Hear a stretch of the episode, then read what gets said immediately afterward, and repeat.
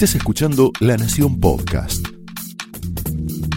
A continuación, Laura Di Marco explora amores y odios de los protagonistas y armadores de la política argentina en La Trama del Poder.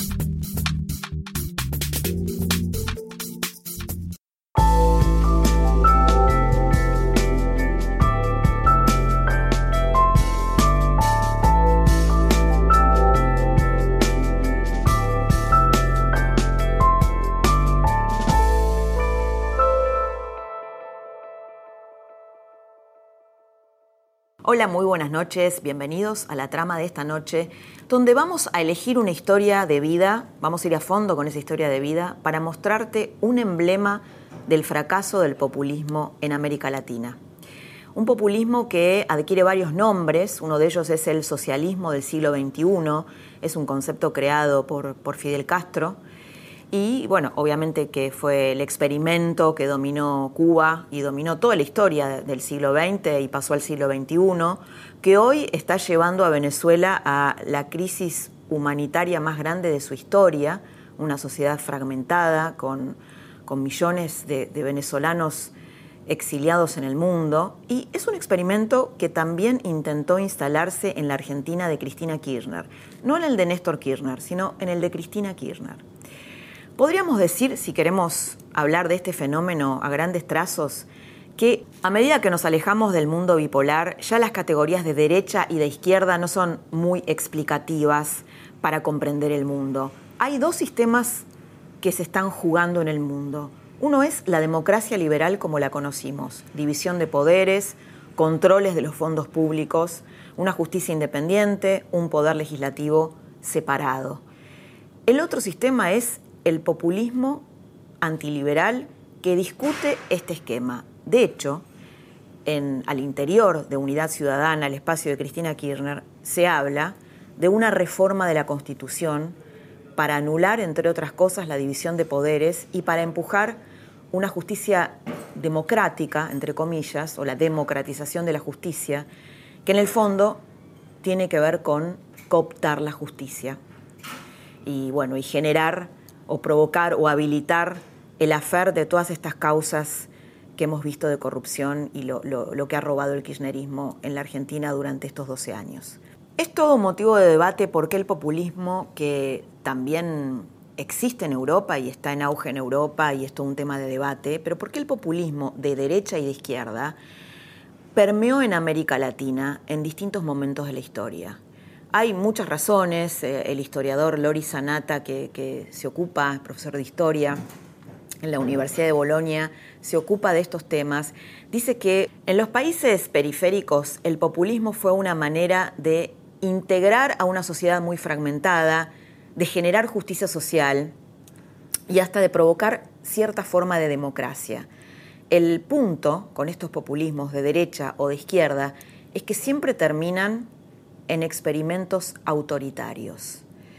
Este fue, de algún modo, el éxito que tuvo el peronismo en la Argentina, que fue una, manera de, de integrar distintas clases sociales, distintas culturas, de amalgamar la Argentina, pero con una cuota alta de violencia, de destrucción de las instituciones, de corrupción en muchos casos. El populismo es, es, es difícil de explicar si lo discutimos en términos políticos, académicos.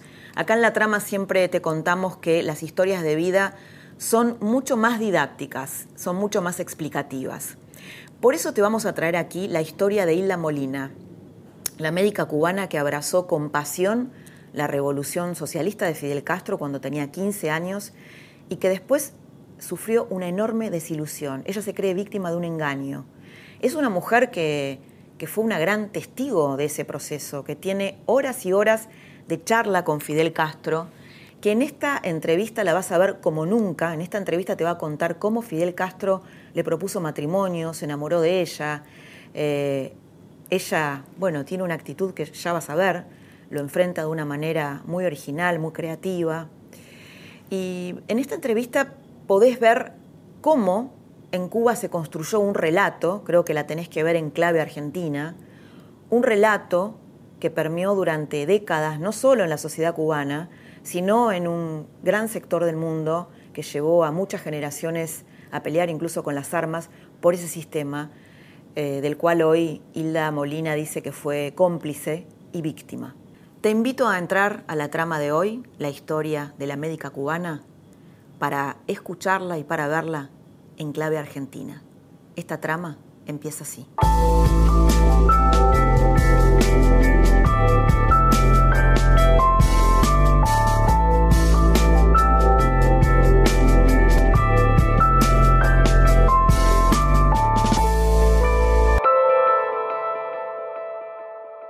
Hilda, muy bienvenida a la trama esta noche. Un gusto tenerla acá. Muchas gracias, encantada. Y un gusto también porque me parece que su historia de vida es un, emblema, de algún modo, no sé si estará de acuerdo con esto, pero me parece que desde afuera se ve así, un emblema del fracaso del, populismo. ¿no? no te quepa la menor duda. Y me gustaría empezar por su historia de vida, por el comienzo. Eh, usted nació en Cuba, abrazó la causa de la revolución durante 35 años y nació en una familia adinerada, es decir, no tenía necesidad de, de, abrazar la revolución. ¿Por qué lo hizo? ¿Qué, qué la trajo? Una familia adinerada, católica y, y con una serie de valores grandes. Lo que pasa es que yo siempre, yo fui adulta desde muy chiquita, de esas niñas que son adultas. Y a mí me dolía y me sigue doliendo el dolor humano. Y estaba pendiente de los servicios de salud en Cuba, que no es como se dice que eran. O sea, eran de los más prósperos y de los más desarrollados de América Latina. antes, de, antes de los Castro. Eh, sin embargo, yo no entendía que personas fueran a la televisión a pedir ayuda para, para un tratamiento médico. Yo le pedí a mi madre que me llevara a recorrer las áreas más pobres del país. Y ahí fue que yo desde muy niña dije yo quiero ser médico para trabajar para los que no pueden pagar. Y, aparece Fidel Castro, el primero eh, perdón, ¿usted era única, única hija? no, yo no, yo tengo un hermano. ¿Y, sus papás qué hacían? mi madre era la diseñadora de moda más famosa de la Cuba precastrista, tenía una casa de moda prestigiosísima. Mi madre eh, ha sido, fue mi, mi formadora y todo lo que yo soy se lo debo a ella y me había ganado una beca para estudiar medicina en Estados Unidos, en España o en Cuba, porque fui el mejor expediente o currículum de colegios católicos de Cuba. Entonces me gano eso y ya yo tenía mi proyecto de vida muy definido. Además, o sea, podría haberse ido a estudiar afuera. Absolutamente, aceptando la beca. Además, una niña que, aunque mi madre me enseñó siempre el sacrificio, etcétera, pero que vivía cómoda, no tenía problemas. Y usted dice, Isla, que, Cuba, o sea, precastrista no era eh, esto que se ha dicho el, ni el traspatio de los americanos ni el o sea en Cuba había prostitución como ha habido en el mundo pero mm. no era el prostíbulo o sea eh, es que se reescriben las historias. Estos regímenes escriben reescriben las historias y llega un momento que sepultan la verdadera historia. Yo siempre para que no piensen que mi opinión esté tendenciosa digo que deben ir a revisar los archivos. En el índice de desarrollo humano, Cuba, de 122 países estudiados, Cuba tenía el lugar número 22. Era, en la época pre En la época antes de 19, primero de enero de 1959, en el año 1958. Lo que pasa es que Fidel sabía que si él no llegaba al poder por la lucha armada que él la impuso, no iba a lograr su plan, que era perpetuarse para siempre en Cuba. Pero ya se iba a sacar a Batista. Eh, los notables del país lo habían tenían concebido un plan. Mi familia paterna luchó contra Batista, mi padre, mis tíos. Por eso es que nos quedamos en Cuba, porque mi madre nunca creyó en ello. Mi madre no, ajena totalmente a la política, pero una mujer muy inteligente. ¿No creyó en quiénes? En Fidel. En Fidel. El primer día que lo oyó ya lo definió y nunca creyó en él. ¿Y por qué que usted qué la trajo de, esa eh, revolución? que la... 15 años tenía Laura. su discurso en que él promete lo que yo quería que sucediera en Cuba. Primero dijo algo muy importante, se va a respetar el mérito. Yo creo que un país donde no se respeta el mérito es un país que no tiene futuro. Él lo, repitió muchas veces. Va a haber servicios de salud y de educación decoroso, despolitizado para todo el mundo. Y dijo, lo único que dijo realmente de verdad fue que nos íbamos a tener que sacrificar mucho. Eso lo dijo y eso sí fue real. Eh, eh, qué raro lo del mérito, porque el mérito siempre está asociado más a la cultura del capitalismo, ¿no? Lo que pasa es que Fidel Castro eh, ha sido uno de los seres más inteligentes que ha recorrido el siglo XX, no te quepa la menor duda. Y él sabía cómo hablar para cautivar a, a, mi generación, a mi generación que no necesitaba esa revolución. Y ahí es donde yo renuncio a la beca. Mi madre no podía comprenderlo, pero me dijo, bueno, yo te voy a acompañar siempre, me dijo, y tú vas a volver a tu camino, porque yo sé que tú nunca vas a hacer nada mal hecho. ¿Y su padre qué dijo? Mi padre, la personalidad de mi madre era muy fuerte, y mi padre era un gran hombre, pero él creyó, yo, él murió hace muchos años de cáncer, pero yo creo que él murió creyendo en ellos todavía, cuando ya yo no creía. No sé si era ese proceso de autoengaño que sufrimos los seres humanos cuando no queremos reconocer que nos han robado los sueños, ¿no? ¿Y cómo, Hilda, cómo conoce finalmente? O sea, usted está mirando a Fidel Castro, que asume, que hace su discurso. Sí. Tiene 15 años. ¿Y cómo se suma a la revolución? ¿De qué manera? Yo me eh, renuncio a la beca, que podía haberme ido, como ya te dije, y me presento y digo en qué puedo servir. Obviamente era bachiller muy jovencita y con un nivel mucho, muy, muy superior al de, al de los demás al de los demás que estaban en la revolución más activamente. Y allí yo... Hubo mujeres que combatieron, ¿no? En Sierra sí, en la Sierra Maestra sí, pero no, yo eso no, no, no lo hice. yo me sumo ya cuando después del primero de enero. Y yo sí, ahí sí eh, participé en la campaña de alfabetización. O sea, eh, aquella niña cómoda, aquella jovencita cómoda, de pronto se ve llegando a lugares inhóspitos a alfabetizar, de pronto me veo en los entrenamientos militares que nos sometieron a todos los cubanos, que nos convirtieron en militares. ¿Tuvo entrenamiento militar? Sí, sí, absoluto. Ah, el pueblo uniformado le llamaba Fidel, nos convirtió a todos en militares. Bueno, yo, yo cuando estuve en Cuba hace varios años, los chiquitos todavía seguían teniendo entrenamiento militar en las eh, escuelas de eh, nueve años, diez años. O sea, eh, es un gran cuartel en el que a todos nos entrenaron en eso. Entonces, ya a mi madre le quitaron la casa de moda, pero yo me vestía con la, ropita que ella me cosía porque era una gran modista. es decir, a, su mamá le quitaron la casa de moda. Como una propiedad. Como una expropiación. Una expropiación, como todas las propiedades privadas. ¿Y, le eso cómo, cómo lo vivió usted? ¿Como algo justo, Yo como algo necesario dentro del proceso. Y ella les dijo, son ladrones. Pero no importa, como a ella no le interesaban las cosas materiales, enseguida vinieron a contratarla. Nunca se me olvidan las palabras de ella ustedes quieren contratarme a mí después que me robaron mi casa de moda, no olvídense de mí. Yo no trabajo para, ladrones ni para ateos. Mi madre una católica comprometida, no fanática ni dogmática. ¿Por qué no le hicieron nada? Porque era la esposa de un, prácticamente de un héroe contrabatista era mi padre, y porque sus hijos estaban dentro de la revolución. Ella dijo siempre lo que quiso, con la dulzura que la caracterizaba, pero lo dijo. ¿Su hermano también estaba dentro de la revolución? es más, dos años menor que yo, sí, también.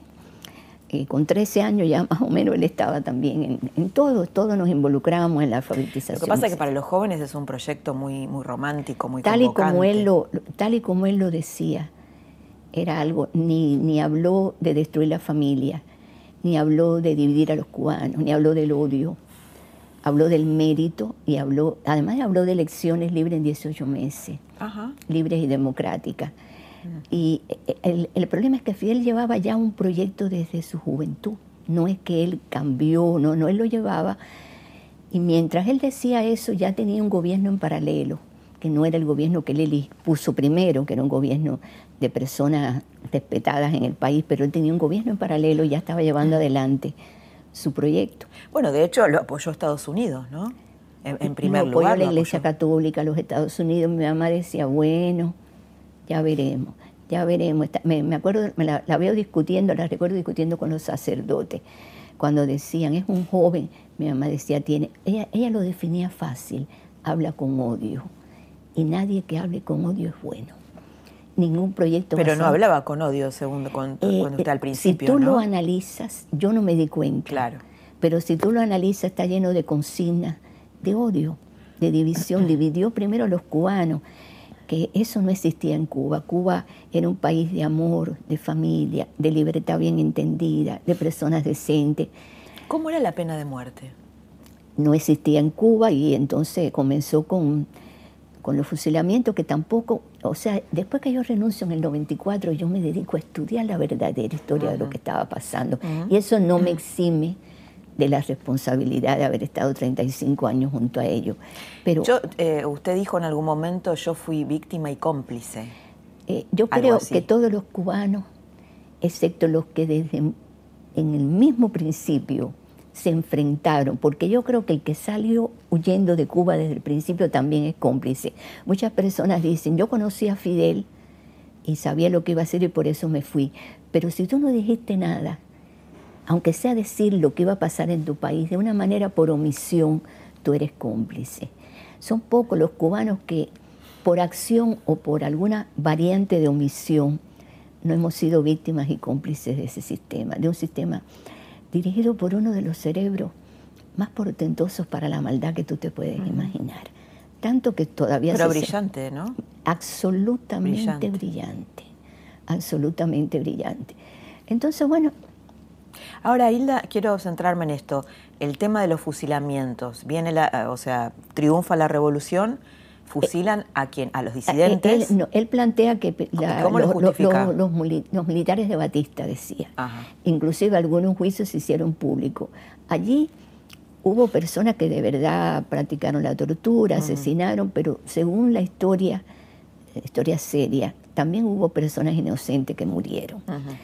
Eh, lo que pasa es que también eso se, se estableció en el mundo.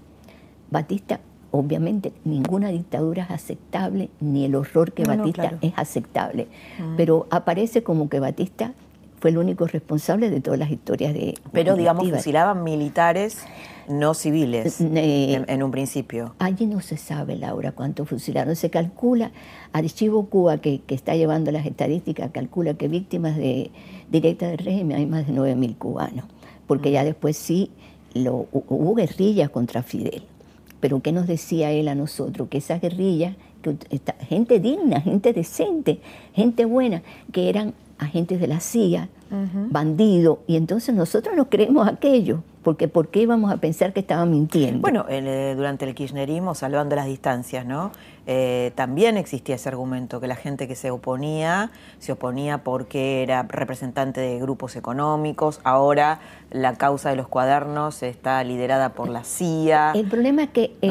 son, argumentos parecidos. El problema es que Fidel instaló su su sistema para América Latina. Después te voy a contar cómo lo hizo. Primero con las guerrillas y después porque él me dice a mí por qué cambia y ya no, ya no usa la guerrilla.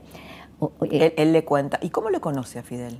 A ver, eh, en ese proceso yo, eh, siete años después de lo que debía hacerlo, me voy a estudiar medicina, termino la carrera, éramos 1027 con el mejor promedio y eso me da derecho al el, mejor promedio era el único que podía escoger la especialidad.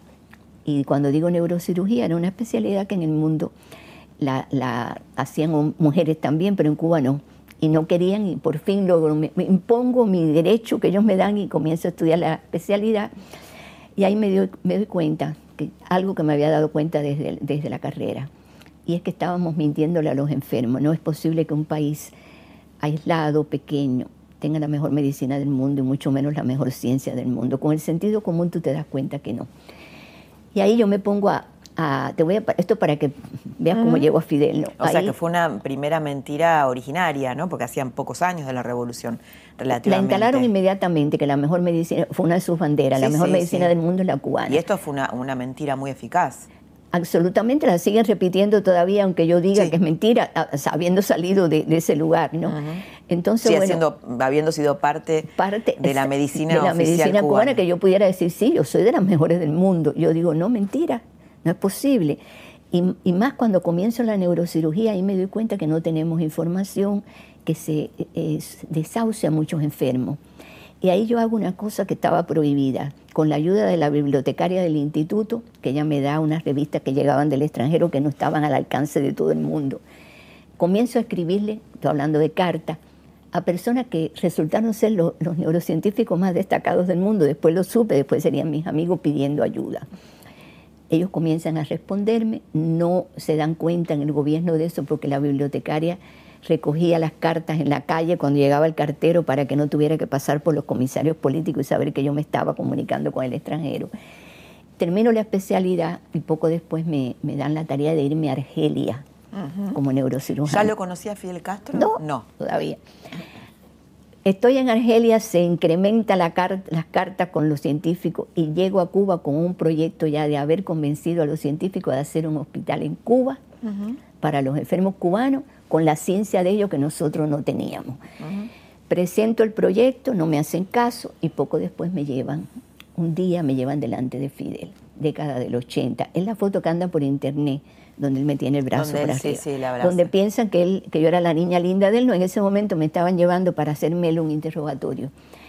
Un interrogatorio. Eh, un interrogatorio porque alguien le dice, alguien le dice de la inteligencia que hay una científica joven cubana que se está carteando con científicos del mundo y que parece ser algo de espionaje. Y como era un caso tan serio, me llevan delante de él. Ahí es la primera vez que yo lo tengo delante.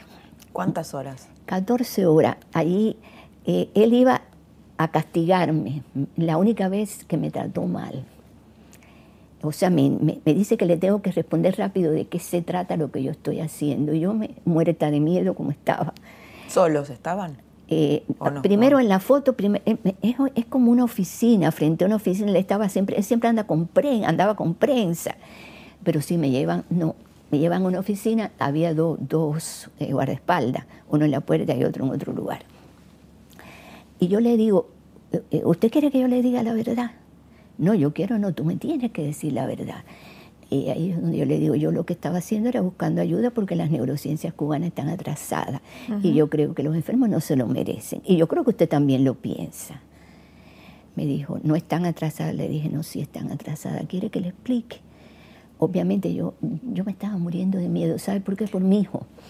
Y ahí... ¿Por, ¿Por su hijo? ¿Por qué? Porque yo dije, si yo no le contesto bien y no le gusta, puede pasar algo con, con, con, lo que yo más quiero en la vida, ¿no? ¿Podía pasar eso? Absolutamente, no te quepa la menor duda, porque además estaba muy molesto. Y ahí él se va dando cuenta en el interrogatorio que no lo, él no podía creer que aquella mujer que él tenía delante llevara tantos años escribiéndose con el mundo y hubiera logrado, pero de verdad que nos van a hacer un hospital, me decía, y ya había aflojado. Le digo, pero hay un proyecto, a usted no se lo han presentado. hace como tres meses que lo presenté. No. ¿Dónde está? Digo, en el instituto donde yo trabajo. Y ahí me dice, será muy tarde para ir allá a las dos de la madrugada. Un hospital, el instituto. Digo, bueno, no, está bien. No es que yo quiero leer el proyecto. Y ahí me dice, vamos me monto en su auto, ya era otra persona. Y llega ya, aquello muy revuelto, como cuando él llegaba, llegaba a cualquier lugar, se lee el proyecto y me dice, esto está aprobado. Y me dice, tú me dices que, que, bueno, los científicos, obviamente, sin ellos no se puede hacer esto. O sea, este centro, unas palabras que siempre las recuerdo. ¿En qué año era esto, Isla? ¿Eh? ¿En qué año era Era el año 84, por ahí. Me dice, 84, 85, me dice, eh, seguramente el centro este va a ser de los científicos y tuyo, pero también mío. Y ahí es donde yo le digo, no, la verdad que no, ni de, ni de los científicos ni mío, va a ser de los enfermos. No sé si suyo también. Entonces se da cuenta, ah, no, no, sí, sí, claro, de los enfermos. O sea, yo le advertí que era como diciendo, se lo estamos regalando a los enfermos. Y allí nunca más, eh, nunca más, digamos, se separa. Estuvo en la construcción del hospital, que fue lo único que, que puso el gobierno, porque todo lo demás lo pusieron los científicos, mientras médicos jóvenes que yo había escogido en Cuba de toda la rama de las neurociencias viajaban becados a estos países seis u ocho meses a formarse en lo que no sabíamos, porque esa era ciencia no cubana. Y allí, ya después que se inaugura el centro, que él lo inaugura y conoce a los científicos, él se convierte en una visita absolutamente permanente de ese centro. ¿Cuántas horas compartió con Yo creo, más o menos saqué la cuenta de las horas que, porque él llegaba y ya yo como sabía lo que yo tenía delante. Yo dije, yo lo voy a estudiar porque lo ha estudiado la CIA, lo ha estudiado de lejos. Inclusive las neurociencias te dan un poco de posibilidades de estudiar la condición humana, pero no está, no está preparada para, perfiles. Sí, sí. Y me documenté en perfiles, me, documenté en perfiles. Pero qué era lo que, porque usted lo admiraba en ese momento? No, no, no, ya no. Yo regresé de Argelia convencida cuando yo vi lo que era, lo que eran las misiones médicas Eh, o sea que es lo que ahora Bolsonaro, ahora le hacen caso a lo que yo llevo muchos años diciendo, que los médicos cubanos hacemos en el exterior una labor extraordinaria, pero es un negocio para el castrismo. Es como una trata de personal de la salud. Y yo no quería que me dieran los dólares que pagaron por mí, pero yo quería que el mundo supiera la verdad. Además, las condiciones tan despiadadas, tan irrespetuosas que vivimos, ya yo estaba convencida. Lo único que a mí me... ¿Pero por qué siguió entonces Hilda? Por, por los enfermos cubanos. Puede parecerte no sé. Porque siguió muchos años después, ¿no? Eh, no, yo regresé en el de Argelia en el 83. Ah, claro. Yo renuncio en el 94, porque yo llegué con el proyecto del centro. Claro. Y yo dije, yo quiero esto para los enfermos cubanos. Tal vez me equivoqué, pero porque al final se robaron el centro. Pero yo, vaya, yo, yo pienso siempre como médico. Y entonces yo quería que los pobres enfermos cubanos no siguieran engañados, por lo menos los enfermos con enfermedades neurológicas, y que le pudiéramos dar allí la dignidad que ellos se merecían. Ese centro fue un templo. Yo no quiero que piensen que por esto que yo voy a decir, yo eh, que no es peyorativa la. Fidel es un psicópata, era un psicópata, pero un, psicópata, él, tenía las tres manifestaciones de la, de la, de la enfermedad, esta de, lo que es la, trilogía, digamos. Era narcisista, era sociópata y era psicópata. Eh, realmente un, alma absolutamente atormentada, incapaz de sentir empatía ni cariño por nadie. O sea, cuando digo esto, es, la persona que usa a un ser humano como se puede usar un, algo desechable y después lo, descarta. Cuando, cuando digo descartar, puede ser descartarlo teóricamente hasta con la vida. Qué paradoja, ¿no? Porque supuestamente la revolución es amor al pueblo. Yo hice todo lo que pude porque él decía que ese era su refugio espiritual. El que él necesitaba. Dice, yo vengo acá porque yo me mejoro. Cuando yo me siento mal, vengo a hablar contigo porque me mejoro. Yo le decía, pues venga cada vez que quiera porque el pueblo de Cuba necesita que usted esté bien. Y ahí aconsejé lo que pude, pero perdía mi tiempo. Siempre me decía, es el imperialismo yanqui y el, y el embargo, el bloqueo lo que nos tiene así. Y yo le decía, no tiene que ver con que la gente tiene que pensar con su cerebro, comandante. Suavecito, hice lo que pude. ¿Y qué decía él? Bueno, bueno, eh, bueno, bueno. A veces que se quedaba en el bueno. Porque yo creo que él me respetó. Cosa difícil en un psicópata. Sí. Eh, eh, quería escucharme. Yo creo que lo que más respetó bueno, que, yo pensaba con mi cerebro. O sea, que yo hubiera sido capaz de, pasarle por arriba a sus prohibiciones, contactarme con el mundo y lograr un hospital eh, de, este, de este calibre. ¿no? A veces me preguntaba, ¿dónde tú estabas? Que yo no te conocía. Hilda, ¿y él se enamoró de usted?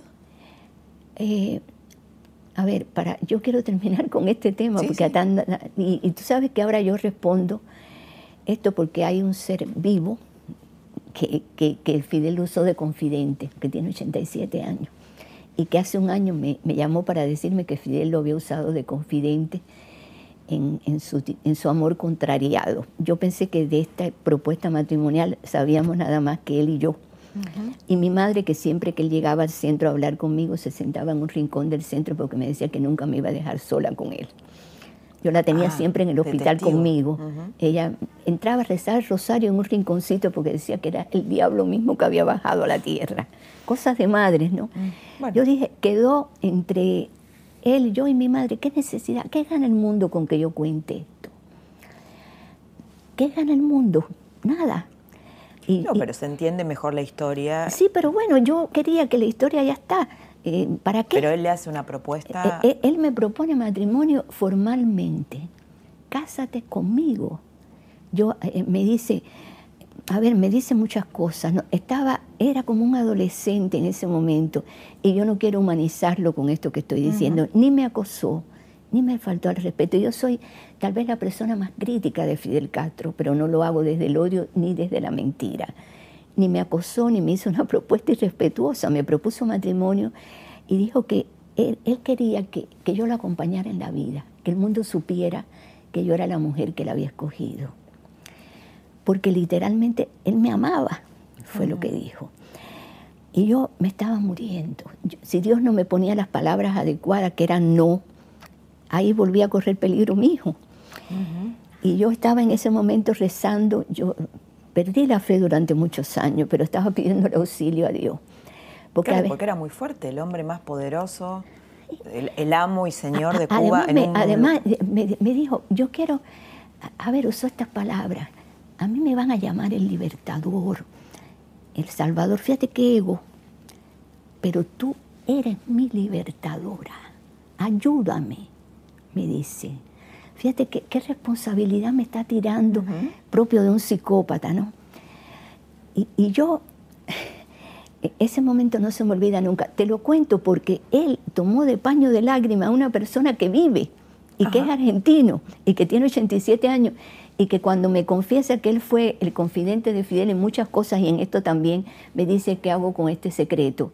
Le digo, señor, el secreto era entre Fidel y usted. Usted no tiene ningún secreto mío, haga lo que quiera. Y el Señor lo ha comentado. Yo que le dije en ese momento, eh, que además fue muy respetuoso y que quería, no, no me quería esconder, quería que el mundo lo supiera. Bueno, yo lo que le dije fue lo que Dios me puso en la boca. Muchas gracias, se lo agradezco muchísimo, pero yo nunca, usted tiene la culpa de, que de lo que yo le voy a contestar. Usted nos enseñó a los cubanos que usted es Dios. Yo inclusive por un tiempo sustituí a mi Dios por usted. Siempre lo voy a mirar como Dios nunca. Usted quiere que yo me case con Dios, porque usted es Dios para... No, y entonces no me podía decir yo no soy Dios. No me podía decir yo no soy Dios porque Él era Dios. Entonces no sabía qué decirme. Y yo seguía, usted me disculpa, pero usted es Dios. Usted es Dios y yo no me puedo casar con Dios. Yo siempre he querido mucho, admirar a usted, pero usted es Dios. Y ahí me aferré a eso me aferré a esa palabra. Y bueno, yo, yo digo que yo quiero, te, te, lo digo a ti que eres una periodista tan seria, yo quiero que esto se cierre ya. Ni, ni fui la mujer de Fidel, ni tuve un romance con él, no le acepté matrimonio, no me acosó, me respetó en este plano.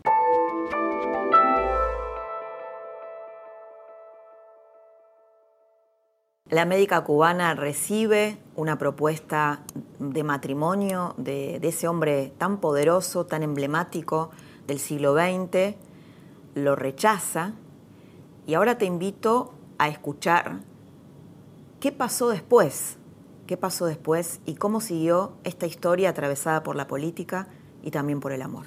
¿Y qué pasó después? Después siguió visitando el centro muy, muy tímido, y después empezaron de, ministro a exigir que ese centro ya no tenía que ser tanto para cubanos, sino para extranjeros. ¿Por qué? Porque Fidel sabía que mi sueño profesional era que, es que fuera para, para cubanos. Lo sabía, porque yo se lo había dicho, que yo era feliz allí, viendo a los cubanos disfrutando de eso. Y yo creo que fue el mecanismo que él tuvo para que yo fuera a pedirle no se lo quiten. Porque como mismo se lo hice, le dije, van a dolarizar este centro. Yo no entiendo, comandante. Me dijo, no lo permita. Tres veces me lo dijo. Digo, no, yo, yo, ¿quién soy yo para no permitir algo en este país? Algo que le estaba ordenando. Ah, ¿no? Eh, ¿no? él decía que no, tú, no lo permitas tú. ¿Qué me estaba queriendo decir? Haz algo para que no suceda. Es lo que yo infiero poco a poco después. Y le dije, yo no tengo poderes de decisión, yo solo soy la directora no, no, no se lo quiten, por, favor no se lo quiten a los enfermos cubanos. Yo creo que el fallo de él fue no, no imaginar que yo iba a renunciar, que estaban llegando a mi límite, que el único que me ataba a ese sistema eran los enfermos cubanos, porque siguió, siguieron, siguieron el ministro amenazándome sutilmente hasta que yo esperé que mi hijo saliera para una beca, una de las tantas becas, porque mi hijo era médico de ese centro también una de las becas que tuvieron todos los médicos de ese centro en Japón y sin que él supiera, solamente lo sabían mi madre y yo, yo dije, cuando él esté a salvo en Japón, yo voy a renunciar. ¿Qué es renunciar en Cuba? Una persona que tenía mi estatus, porque además era diputada, porque Fidel había decidido que yo fuera diputada. Significaba firmar la sentencia de muerte. Fidel no lo podía, no lo podía creer nadie. Yo creo que ahí le falló el cálculo. Él pensó que yo le iba a seguir rogando y que tal vez iba a ser, pienso yo, vinculando un poco ambos temas, ¿no? Porque ¿qué, iba a ganar eh, ellos que tienen tantas entradas económicas con un poquito de dólar que diera ese centro, ¿te parece? No, no tenía mucho sentido. Mm dolarizar un centro. Ahora, eh, Hilda, usted dijo en un momento, eh, él inventó la palabra eh, socialismo siglo XXI, ¿no? En las veces que él visitaba el centro, yo tengo... Digo, Cuba como socialismo del siglo XXI, no como populismo. Yo, yo, saqué, yo saqué de Cuba muchos cuadernos, porque yo cuando él iba anotaba la hora que llegaba, la hora que se iba y todo lo que hablaba, todo, todo, lo, inclusive su perfil, y lo tengo todo. Y allí él, él hablaba conmigo, él quería que yo estuviera en la política además de lo otro que quería. Esto era antes de la propuesta. Él me dice que las guerrillas ya no van a triunfar. ¿Él estaba, tenía eh, esposa? Estaba, ¿Cómo era su situación sentimental? Él públicamente era eh, Dios. Dios, claro. Y Dios no, no se le conocía. No, no, no, él era Fidel, Fidel Dios. Si tenía o no, no sé, pero que me lo estaba proponiendo formalmente no te quepa duda. Y, bueno, eh, eh, si él lo proponía es porque lo, quería lograr. Él, en una de esas visitas, él me dice que los oligarcas son malos, pero son bobos. Y que como ya la textual, te estoy hablando, que ya como las guerrillas no van a triunfar, porque la vida ha demostrado que no triunfan, él va a usar los mecanismos de la tonta democracia para que sus compañeros lleguen al poder. Y así crea, él siguió a Chávez desde que Chávez le da el golpe de Estado a Carlos Andrés Pérez. Lo siguió en la cárcel y fue muy feliz cuando Chávez es indultado por Rafael Caldera. si, te cuento cómo fue el proceso para llamar a Chávez a Cuba, se llevaría todo el programa, pero lo, conozco cómo fue. lo, lo invita a Cuba y ahí le propone que recorra el mundo con un nuevo nombre que todavía no lo tenía. Que recorra el mundo. Eh, eh, América, eh, sembrando sus ideas, su influencia y su poder. Ajá. O sea, a Chávez. a Chávez. Y Chávez además le propone hacer la campaña y pagársela. Ajá. Y Chávez encantado. Claro. y ahí el propio Fidel escoge el nombre, Socialismo del siglo XXI, que es Heinz Dieterich, es un pensador de origen, de origen alemán que vive, no sé si todavía vive en México y había escrito algo con el título de Socialismo del siglo XXI. A Fidel no le gustaba el contenido, pero le gustaba el nombre. Y le aconseja a Chávez que contrate al señor como asesor para agarrar el nombre y quedarse con el nombre. O sea, el nombre ni es de Fidel ni es de Chávez, se lo toman a Heinz Dieterich. Y así Chávez va cumpliendo paso a paso. El socialismo del siglo XXI, yo doy una conferencia. Financiado por, por el castrismo. El castrismo y, y todo el dinero que llega allí por todas las vías. Los resentidos del mundo, de todos los estratos sociales, aportan a Cuba. El socialismo del siglo XXI tiene objetivo, estrategia, estrategia geopolítica. ¿Las tiene en la Argentina? las tiene en el mundo, que es lo peor. Entonces, eh, por ejemplo, cuando, cuando él me dice, vamos a cambiar el eje del mundo, ahí yo siempre le preguntaba para saber, le digo, ¿en qué consiste ese cambio? Dice, ¿tú crees que el mundo sigue, debe seguir girando alrededor de los yanquis o de Europa? Digo, ¿y, cómo sería? Me dice, China, Rusia, Irán, Corea del Norte y Siria. O sea, esto te puede explicar muchas cosas de lo que está pasando en la, en la geopolítica en China, América Latina. Entonces. Tal vez lo que no imaginó es que China iba a ser el eh, líder del capitalismo mundial. Ah, es que él ya va, ya va por el camino de Deng Xiaoping. O sea, ellos, eh, Fidel fue muy crítico de, la teoría de Deng Xiaoping, muy crítico.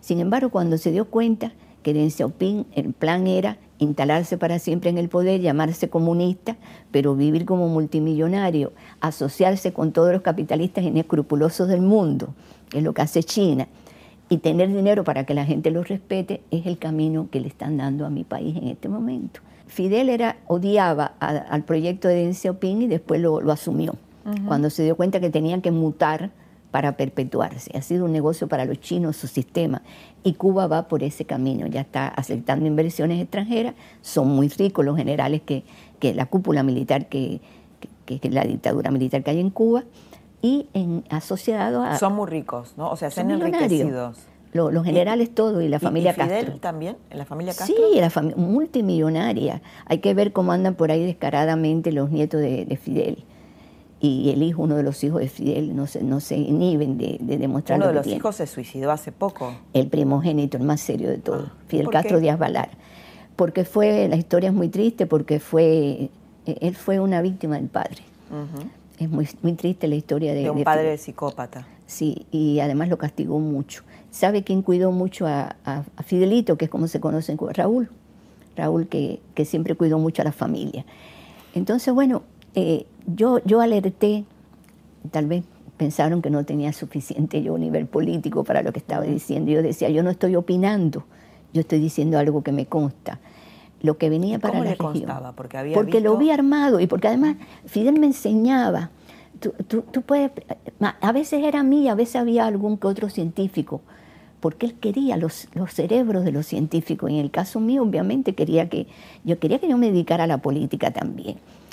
Eh, yo tengo, yo doy una conferencia donde explico bien lo que es el socialismo del siglo XXI de, acuerdo al proyecto, cómo tienen aspectos de estrategias eh, muy particulares, o sea, tiene lineamientos generales de terminar cambiar las constituciones para perpetuarse en el poder, terminar con la separación de poderes. Bueno, es lo que está planteando Cristina ahora. Lo que están planteando todo, de una manera u otra lo hacen, ves revisando los países, ves revisando para, que veas qué es lo que pasa que cada cual lo hace. ¿Cuáles son entonces los puntos? Cambiar la constitución. Eh, eh, eh, primero llegar, a, inmediatamente cambiar la constitución, terminar con la división de poderes, terminar con las instituciones republicanas de una manera o de otra, terminar sobre todo hacer monopolio de los medios, es siempre el enemigo poderoso, un, enemigo ajeno, poderoso, pueden ser los americanos, los yanquis, como le llaman, eh, y también el, odio, la división. En Cuba, eh, los valores, que, son los que yo defiendo, familia, eh, libertad, amor, convivencia, respeto. derechos humanos. Sí, todo, todo eso, terminar con eso, porque conviene dividir la sociedad. Sembrar el odio es muy importante. Todo eso lo concibe él y dijo, lo vamos a lograr, y repetía, porque los oligarcas son malos, pero son bobos. Y yo a veces bueno, en Cuba, yo cuando estaba en Cuba, el periodismo no, existe, ¿no? No, no existe, no existe, pero eh, fíjate... Además, mucho miedo de la gente a hablar, muchísimo miedo en el cuerpo. Pero, fíjate, Laura, cómo los mismos que critican a Maduro hoy, que está muy bien que lo hagan, porque ha tomado dimensión pública la tragedia venezolana, eh, eh, están negociando con los Castro. Mm. Ahora, Hilda, quiero entender esto, porque cuando usted sale, finalmente está cautiva 15 años, ¿no? En la isla. Es una suerte de, yo nunca hablo de todo lo que me hicieron porque no tiene sentido, pero sí, no solamente el estar cautivo allí, era una suerte de prisión domiciliaria con toda la guerra psicológica más grande que tú te puedes imaginar. Yo Por ejemplo. ¿Eh? Por ejemplo, ¿qué cosas le hacían? Eh, a nosotros llegaron a, cortarnos el agua, la luz, primero en la cuadra, después en el edificio después en el departamento. Además, si íbamos hasta la iglesia, que era donde podíamos ir, nos seguía un auto y se sentaban detrás de nosotros. Las llamadas telefónicas con mi hijo las cortaban y después me llamaban y decían, no vas a poder hablar con él una semana.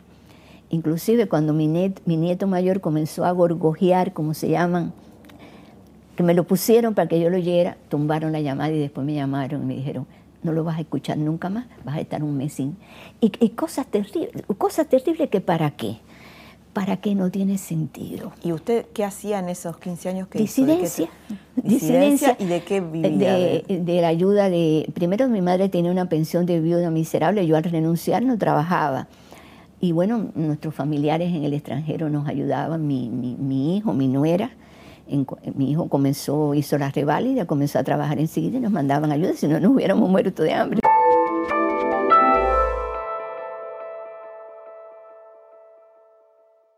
Ahora, lo paradójico es esto, ¿no? Usted está planteando recién cuál es la estrategia, según lo que, lo que dice, del, socialismo del siglo XXI, del, cambio de la Constitución, qué es lo que, lo que está proponiendo Cristina Kirchner si vuelve al poder en la Argentina, ¿no? Ahora, ¿es el kirchnerismo el que finalmente la ayuda a salir? Realmente hubo una campaña mundial, Lara, hubo una campaña mundial. Después ella se porque ella estaba orgullosa, eh, eh, ¿no? de esa liberación. Es verdad, es verdad que ayudaron. Déjame decirte que, y, yo no tengo posición con ningún político argentino para no, porque además no creo mucho en la política ya. Obviamente que no debo creer si me, si me dejé engañar desde los 15 años. Entonces, eh, es lógico que haya quedado herida, ¿no? Eh, yo primero los veo actuar y entonces después opino. De, los políticos en general, muy, muy, muy herida, ¿no? no creo en ninguno, no creo en la política en general. Además, cuando veo la hipocresía que ahora hay, con el caso Venezuela, todavía me siento más mal. Eh, el único, el primer presidente que atiende a mi familia es Kirchner. ellos fueron recorriendo todo para pedir ayuda, eh, como, gobierno donde ellos estaban, en el país donde estaban.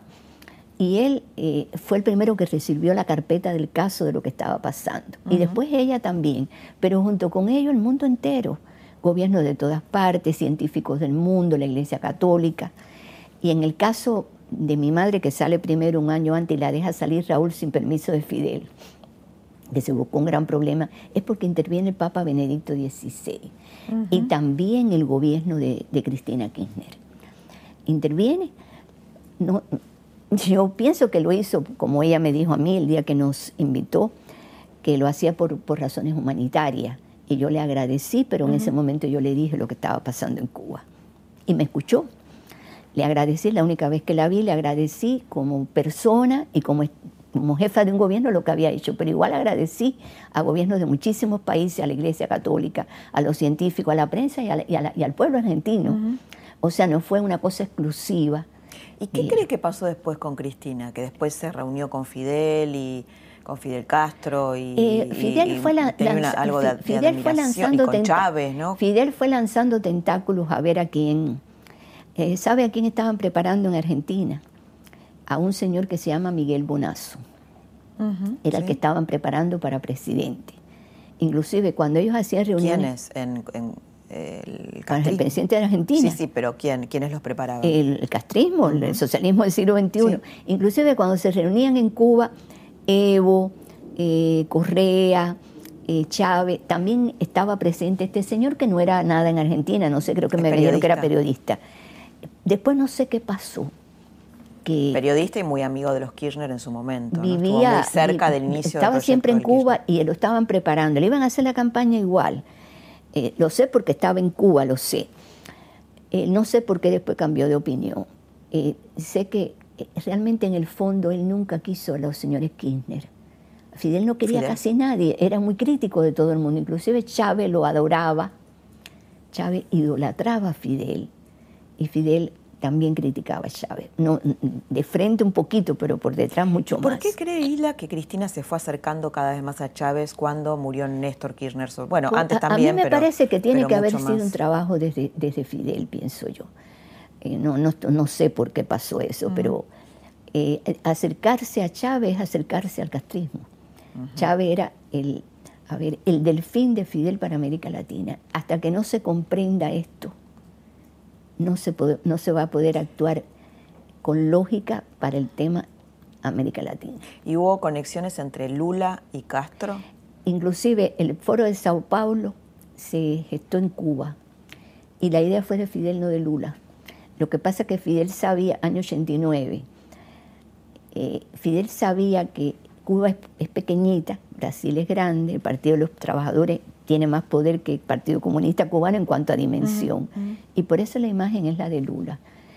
Y Ahora, siempre el PT fue, lo que pasó, digamos, en Brasil, fue muchísimo más cuidadoso de las instituciones, mucho más. Porque, ¿Por qué te digo? Porque depende... Y de, la, economía. Porque el, socialismo del siglo XXI está concebido para que cada cual lo desarrolle en el país de acuerdo a las hay lineamientos generales, pero cada cual lo desarrolla de acuerdo a las características del país y a la persona que lo está desarrollando. No se puede pedir a Maduro que actúe como Lula, porque somos únicos e irrepetibles y porque uno es más inteligente o más formado políticamente que otro. Pero en el fondo es lo mismo y en el fondo sabe cuáles son, cuál es la ideología, odio, poder y dinero. El dinero, esto digamos que vimos en el kirchnerismo, que es la corrupción desde el Estado de hacer plata para la política, eh, para el proyecto. Odio, ¿Esto es parte de este poder, absolutamente. Fidel decía que la política hay que tener dinero. Porque además te da poder. Fíjate si no estaba equivocado que a los Kirchner decía lo mismo, ¿no? Pero ah, sí, fíjate si no estaba equivocado que a los chinos, violadores sistemáticos de derechos humanos y de libertades, que además ya, cambiaron todo para seguir para siempre, los respeta el mundo porque tienen dinero, los reverencian casi, que yo no acabo de entender, hay cosas que yo no las podré entender nunca. Entonces, él se dio cuenta de eso y odio, porque además el odio, a mí me preguntaron un día, un periodista muy inteligente, ¿por qué tantas personas tan diferentes siguen a Fidel. Sí, las tomó de los artistas de Hollywood, los pobres de la tierra. Digo, porque hay una cosa que yo lo estudié con mucha calma porque he estudiado también esto. Y sí, los, artistas de Hollywood cuando viven en Cuba, ¿no? obviamente, pero tienen un, algo común, todos son resentidos, todos. Aunque tengan dinero, son resentidos hasta con ellos mismos, con la vida, con su país, con el dinero que tienen. Son personas muy contradictorias en su personalidad.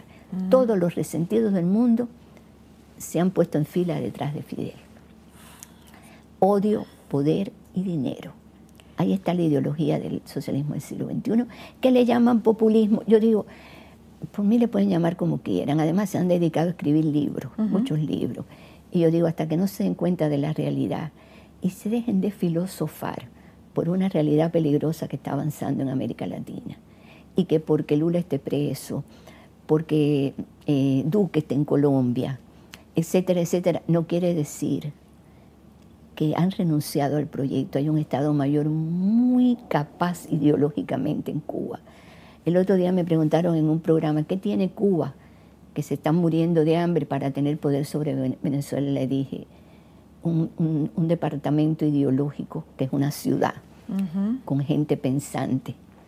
Y dinero, poder y odio, se maneja eso mucho, mucho. Trabaja con el odio y el resentimiento. Fidel sabe cómo le llamaba la revolución silente. Me dijo, mientras llegamos al poder por la vía tonta de la democracia, hace años que estamos llevando adelante la revolución silente. Y ahí yo le pregunto, ¿qué cosa es eso? Yo para, para seguir sabiendo, él me prestaba libros y que yo los ponía en una mesita y yo no los leía, porque yo le decía, yo tengo que leer neurociencia.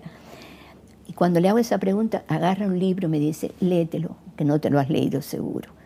Léetelo hoy, uno de los libros de Granchi. O sea, penetra la neurona, trabaja el cerebro a la gente, trabaja la ideología, captura el alma a la persona y ya está todo hecho. Me dijo, lo estamos haciendo en América Latina con los medios, con los grupos empresarios, con los centros de educación. Y yo que recorro este país me doy cuenta de hasta qué punto han contaminado la libertad de pensamiento del ser humano. ¿Hasta qué punto le han secuestrado el alma y las neuronas? Bueno, en la educación seguro, ¿no? En todas partes. Yo reviso inclusive los programas de educación cuando llego a, algunas provincias y en algunos lugares hay programas de educación que tienen contenido subversivo y que están enseñando a los niños a odiar. Y así no se construye una sociedad sana. Hilda, muchas gracias por haber estado esta noche acá con nosotros. Gracias por habernos explicado todo esto y sobre todo el vínculo íntimo humano, ¿no? Que explica tanto la política. Laura, ayúdame un poquito a, tratar de instalar este tema de los valores, que, muchos me dicen que es intangible, son intangibles. No, yo quiero que se hable eh, de salvar a Argentina, de que haya un proyecto donde se hable de de la decencia en el país, de un sistema de educación digno, de un sistema de salud digno, de, invertir en ciencia. Un proyecto país que no sea solamente hablar del mal, sino del bien. Y estoy trabajando en eso. Me encanta. Muy buen proyecto. Bueno. Muchas gracias. Reescriben y sepultan la historia, decía Hilda Molina en un fragmento de la entrevista que escuchaste, de este largo, largo mano a mano, donde nos metimos muy a fondo en lo que ella llama las mentiras del populismo, el relato, este relato que quiere exportarse, que quiere instalarse en otros países como una estrategia. Y es muy valioso, no solamente porque Hilda Molina fue testigo de muchos años de Fidel Castro y de su revolución, sino también porque ella venía de una familia adinerada que no necesitaba de esta, de esta revolución, de este socialismo del siglo XXI, pero estuvo de acuerdo por empatía, por sintonizar con el dolor ajeno. Hasta aquí la trama del populismo, desde otro lugar para pensar más profundamente. Y te espero entonces la próxima semana para seguir pensando la Argentina con otras tramas. Que tengas muy buenas noches.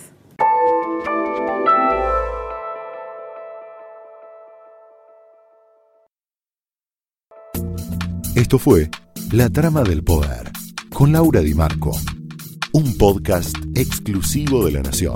Escucha todos los programas de La Nación Podcast en www.lanacion.com.ar. Suscríbete para no perderte ningún episodio. Estamos en Spotify, Apple Podcast, Google Podcast y en tu reproductor de podcast favorito. Seguí escuchando La Nación Podcast.